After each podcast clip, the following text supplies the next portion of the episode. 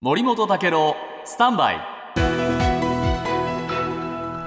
長官読み比べです、はい。えー第8波、はい。ということで政府がですね外出抑制強化などの政府方針を出したということを今日東京新聞一面が大きく取り上げてます、あ政府は、うほんえー本格的に動き出したのかええ。と思いましたが、よくよく見るとですね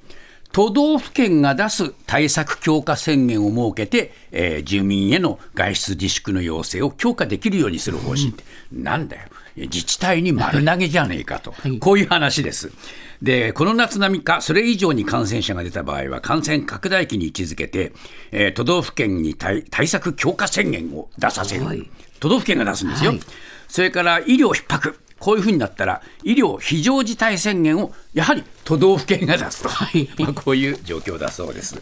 そうした中で、都道府県はもうすでに具体的に動き出したという話を朝日新聞が報じてましてですね、やっぱりえー中心になるのはですね発熱外来の拡充だということで、埼玉県では日曜日でも今、えー130の施設が対応してるんですが、これを450程度に増やしたい、はいなかなかしかしね、ハードル高いそうです。福島県では小児科の7割が新型コロナに対応できるようになったけれども、さらに上積みしたいと、なかなか苦戦なんだそうですよ。滋賀県ではですね、検査キット、これをね、えーもっとね、出そうということ。高知ではクラスタ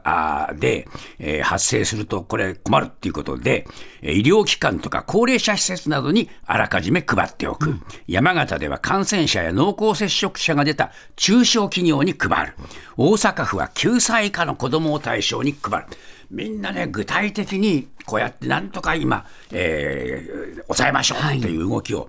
早くも自治体はやってますが、政府は自治体にお願いするばかり、これでいいんでしょうかね。